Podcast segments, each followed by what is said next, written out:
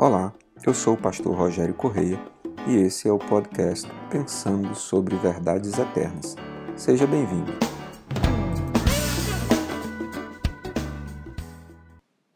Uma das questões que Paulo nos propõe sobre nosso estilo de vida é vivermos de acordo com a vocação que fomos chamados ou que de Cristo recebemos. Efésios capítulo 4, versos de 1 a 7, o apóstolo Paulo diz: como prisioneiro no Senhor, rogo-lhes que vivam de maneira digna da vocação que receberam, sejam completamente humildes e dóceis e sejam pacientes, suportando uns aos outros com amor. Façam todo o esforço para conservar a unidade do espírito pelo vínculo da paz. Há um só corpo e um só espírito, assim como a esperança para a qual vocês foram chamados é uma só. Há um só Senhor, uma só fé um só batismo, um só Deus e Pai de todos, que é sobre todos, por meio de todos e em todos. E a cada um de nós foi concedida a graça conforme a medida repartida por Cristo. Esse texto então nos chama a viver de maneira digna, de uma maneira que corresponda ao nosso chamado. E o nosso chamado foi, segundo o apóstolo Paulo, para sermos semelhantes a Jesus. Por isso, ele coloca como características daqueles que foram chamados por Deus, que foram vocacionados por Deus, a viverem de maneira humilde, dócil, paciente, suportando uns aos outros em amor. Essas são as características do nosso Senhor Jesus Cristo ao desenvolver seu ministério aqui na terra. Nós fomos chamados para viver da mesma maneira. Ainda que nem sempre seja fácil lidar com estas características com todas as pessoas, mas o nosso esforço é por ser semelhante a Jesus.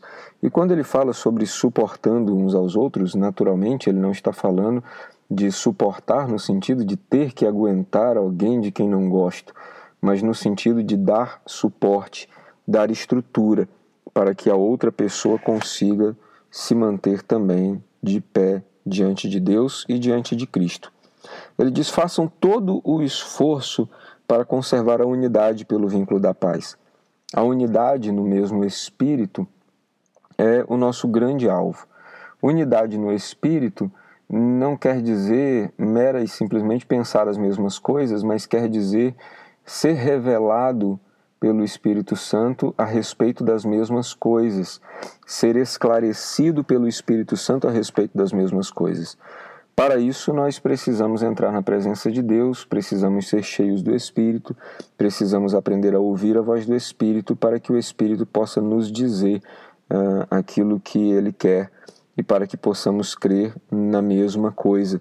Então, nós não precisamos concordar apenas porque gostamos ou não de alguém, mas porque entendemos que o Espírito revela a outro e a mim a mesma coisa. Ele diz: é neste sentido que Paulo coloca no versículo 4: há um só corpo e um só Espírito, assim como a esperança para a qual vocês foram chamadas é uma só.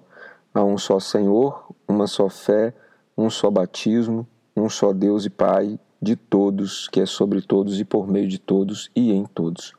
Então, Paulo nos diz que não há grandes diferenças, apesar de nós, como seres humanos, fazermos muitas diferenças entre umas pessoas e outras, o nosso projeto de vida deve ser encontrar a unidade que Cristo quis estabelecer entre nós. Então, as placas de igreja, os nomes diferentes e as pequenas divergências que temos sobre pequenos aspectos da fé jamais poderiam ser suficientes para nos separar de Deus e de Cristo Jesus. Aliás, as divergências normalmente vêm não daquilo que o Espírito revela, mas daquilo que nós mesmos entendemos quando lemos as Escrituras. O fato é, todos nós deveríamos buscar o Espírito, e o Espírito nos falaria sempre a mesma coisa.